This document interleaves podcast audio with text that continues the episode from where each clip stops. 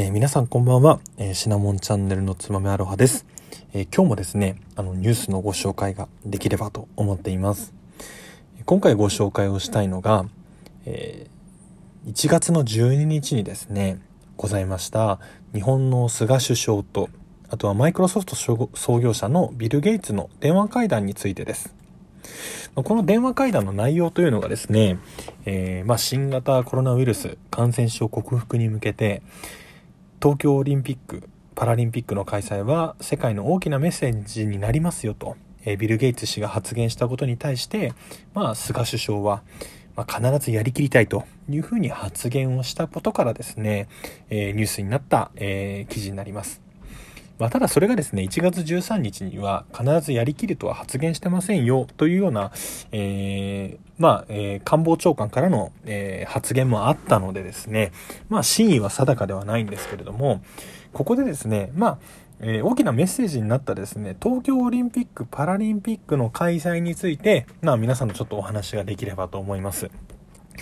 実際のところ、今年オリンピックはやりたいと思いますか？どうですか？皆さんは。まあ、僕個人的にはですね、あの、まあ、こういった状況なので、やる方向には進めては欲しいですけれども、まあ、どうなんだろう。少し、まあ、心の底から楽しめるかと言われると、うん、ちょっと難しいなというふうに思います。ただですね、まあ、選手の立場に立って考えてみるとですね、4年に1回、まあ、今回は東京っていうこともあって、まあ、日本代表に選ばれるために、まあ、頑張ってきた選手の人たちもいるので、まあ、一概にこういった状況だからというので規制するのもなかなか難しいのかなというふうには思います。まあ、そもそもですね、まあ、私が今回皆様とまお話をしたいのが、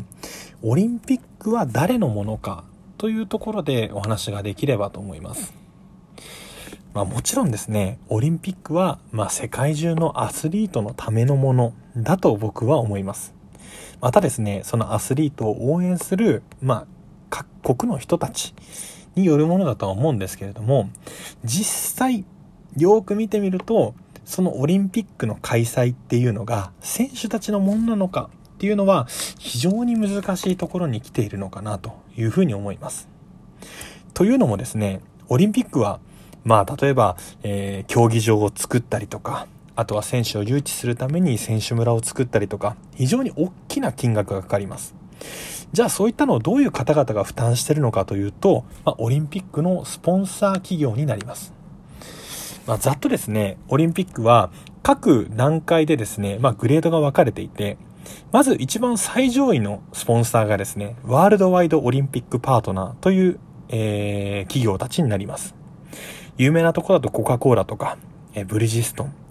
日本の企業はブリヂストンとトヨタが入ってますね。中国企業だとアリババとかも入っています。続いてですね、2020年の東京のオリンピックのゴールドパートナーというものが日本企業を中心にありまして、例えばアサヒビールとかですね、エネオス、えー、三井住友銀行とか、えー、っていうところが、えー、名を連ねています。まあ、この下にもオフィシャルパートナーであったりとか、オフィシャルサポーターっていうものがございます。なのでまあこういった方々がお金を出し合ってですね、えー、オリンピックを開催してると言ってもまあ過言ではないと思います。じゃあですね、実際にオリンピックのスポンサーになることでどういったメリットがあるのっていうのがあるかと思います。よくですね、まあ僕餃子の王将にまあ行く機会が前は多かったんですけれども、えアサヒビールのジョッキが、えビールを頼むと出てくるかと思います。そこにですね、オリンピックのロゴであったりとか、あとエンブレムが入ってるですね。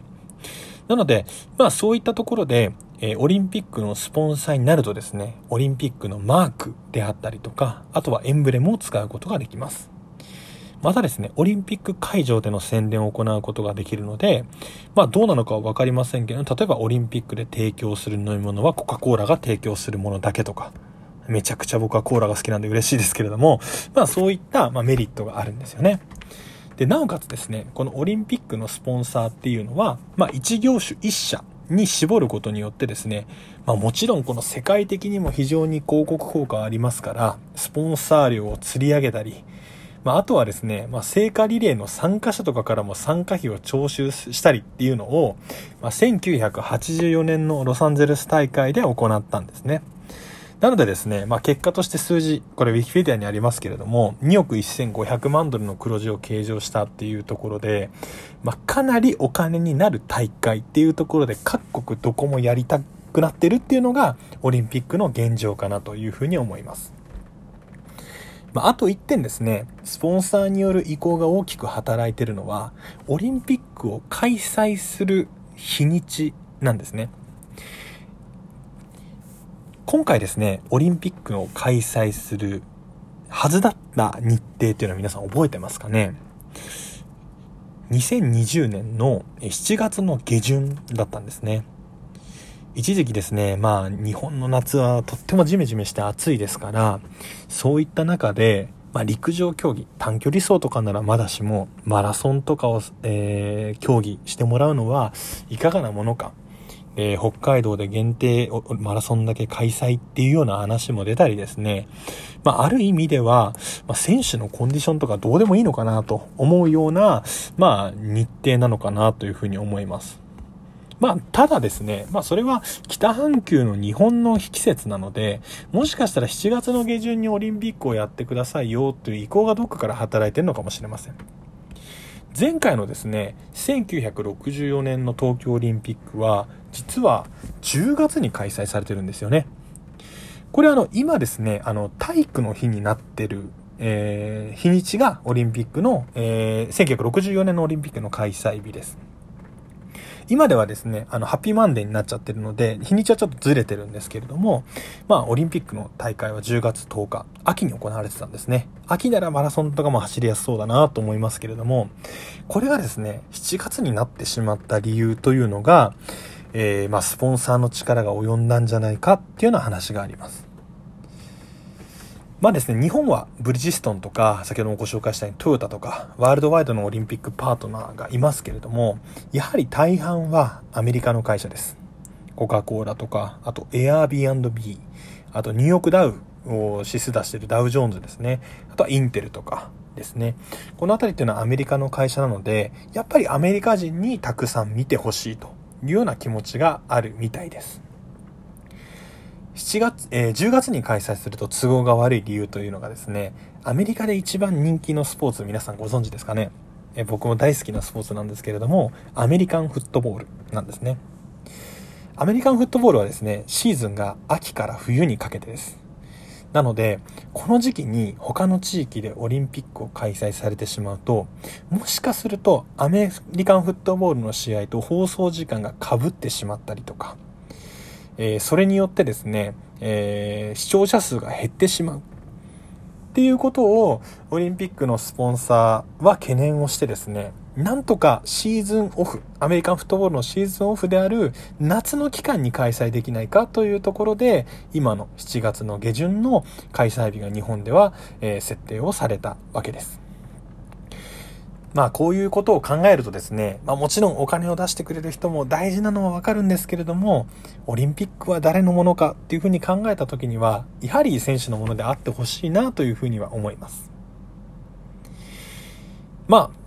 そういったことはですね、まあ置いといて、やっぱりオリンピック開催することはですね、今のところ開催をするというふうに今年ですね、なってはいるので、まあそれに向けてですね、着々と準備が進んでいるのは、まあ今後ですね、ワクチンとかがみんな接種されて開催ができれば、まあこれ以上にいいことはないとは思うので、まあ、なんとか頑張ってほしいとは思いますけれども、まあ現実はどうかな、厳しそうかなっていうのが私の印象です。まあそもそもですね、まあ、話を戻すと、えー、国立競技場の建て替えの時からですね、少しゴタゴタしたりとか、あとはよく考えるとエンブレムもなんかゴタゴタしてたなとか、うん、そういった経緯があるので、まあ、今回のオリンピックっていうのは、まあ、そういうの、ねえ、と、まあ、星のもとに生まれてしまったオリンピックなのかなというふうに、まあ、思わざるを得ないのかなっていうところも私の意見ではあります。まあ、また、オリンピックのことであったりとか、あとは、ちょっと僕は実は前回のザ・ハリドさんが作った新国立競技場の案がとっても好きだったので、まあそういうところも含めてですね、ニュース出ないと思いますけど、ザハさんももう亡くなりになってるんでですね、まあ、お話ができればと思います。まあ、10分お時間近づいてきたので、この辺りにさせていただきます。ありがとうございました。